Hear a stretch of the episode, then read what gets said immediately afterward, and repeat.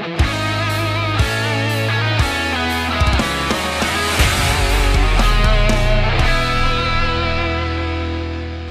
Beleza, galera ligada aqui no nosso podcast, no nosso AVCast e também no nosso AV segundo canal da plataforma Atenção Vascaínos. Você que está só ouvindo no podcast, no Spotify e demais agregadores, seja muito bem-vindo. É muito importante a sua participação e a sua audiência também no nosso podcast e, claro, também no nosso canal AV hoje com imagens para trazer um pouquinho aqui nessa resenha que eu vou trazer aqui uma informação importante, situações relacionadas ao Vasco, que hoje comemora, vamos dizer assim, assim 24 anos do título do tricampeonato brasileiro em 1997.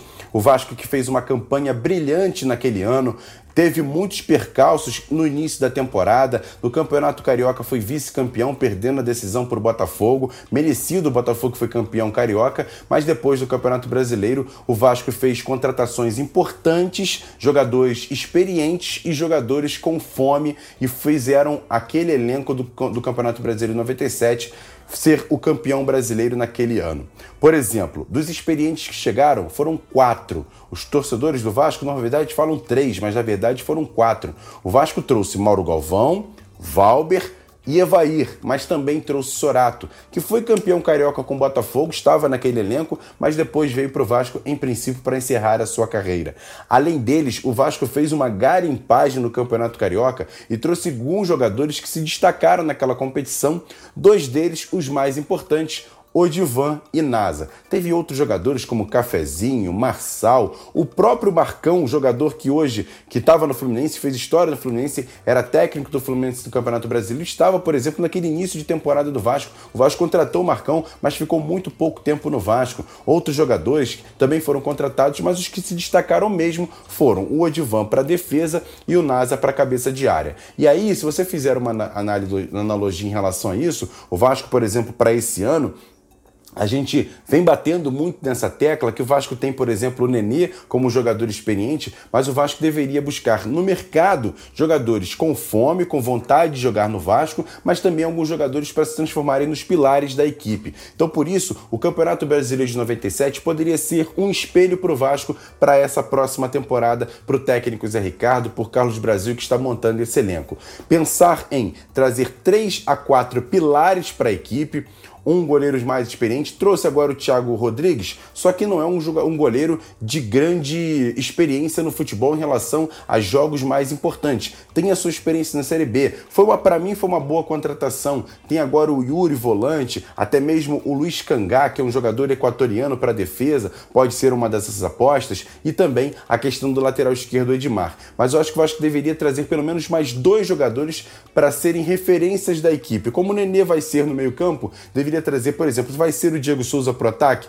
Ok. Trazer, por exemplo, mais um jogador ali para defesa, para ser, por exemplo, um grande zagueiro do Vasco. Acho que se o Vasco fazer pelo menos investimento num grande zagueiro e num grande centroavante, seria importante para o Vasco ter essas referências. E aí sim, você buscar no mercado da Série B, dos campeonatos estaduais, jogadores para serem e também compor o elenco do Vasco. Seria importante essa mescla de jogadores experientes com jogadores com fome, com vontade de jogar no Vasco. Porque o Vasco tem que é, focar na Série B do ano que vem em jogadores que queiram jogar e vestir a camisa do Vasco. Não sejam aqui apenas como passagem. Não sejam aqui jogadores que, por exemplo, que fizeram agora em 2021, que foi muito ruim. Jogadores que até tentaram se empenhar, mas na hora de colocar em campo, esse empenho não demonstraram tanto assim. Jogadores deixaram muito a desejar. Casos, por exemplo, de Morato, Léo Jabá, o próprio goleiro Vanderlei, da bem nas águas, o Valber, o Hernando, o próprio é, é, jogadores que. Marquinhos Gabriel no meio-campo, o próprio Michel e Rômulo, que vieram praticamente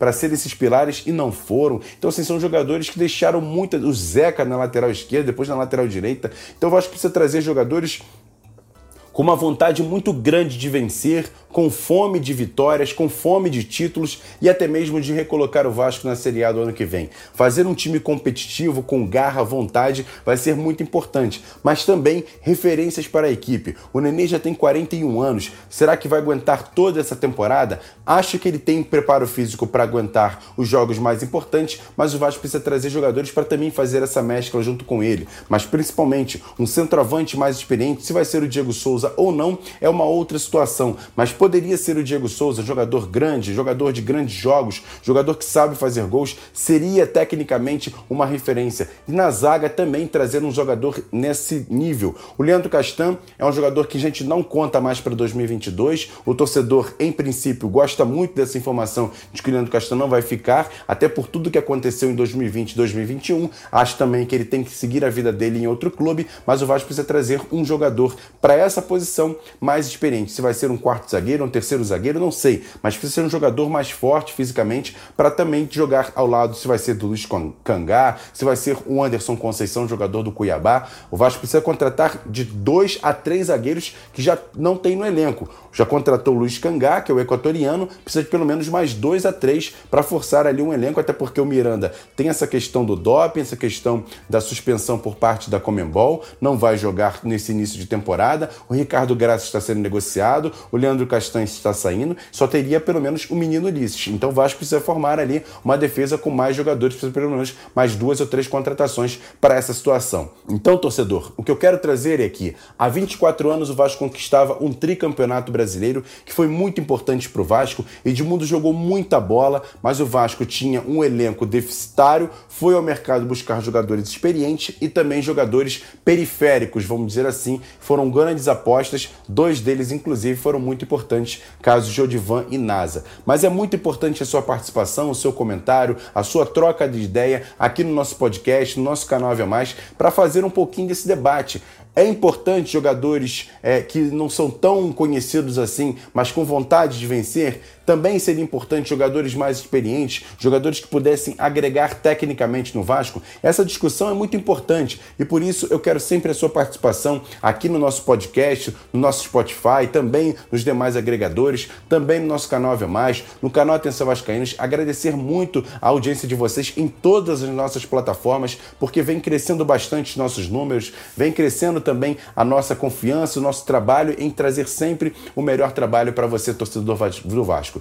Lembrar que só ficar lembrando do passado é complicado, mas tem que buscar no passado referências para pensar também no nosso presente, também no nosso futuro é importante. Por isso que eu trouxe essa questão do Campeonato Brasileiro em 97, onde o Vasco teve uma participação do Edmundo que foi espetacular mas também tinha um elenco muito bem consolidado, com jogadores experientes e com jogadores que também queriam vencer muito na carreira. Tanto que aquele Campeonato Brasileiro de 97 foi o start que deu a Libertadores de 98, o Rio São Paulo de 99, o Campeonato Brasileiro de 2000, a Mercosul de 2000. Aquilo foi uma consolidação de elenco, consolidação de time e com certeza deu muito, muito orgulho para o torcedor vascaíno. Aquele período entre 97 e 2000 é inesquecível na torcida e também na mente do torcedor vascaíno, que a gente sempre tem que lembrar. O Vasco tem um passado muito forte, muito grande, de grandes jogadores, mas sim, o Vasco precisa pensar no presente e também lembrar que o futuro está próximo e o Vasco tem que reformular o seu elenco e com certeza pensar em coisas grandes. Grande abraço, ótimo restante de dia e grande abraço para você que está curtindo nosso podcast e também o nosso Ave Mais. Tamo junto, galera. Valeu, um abraço. Fui.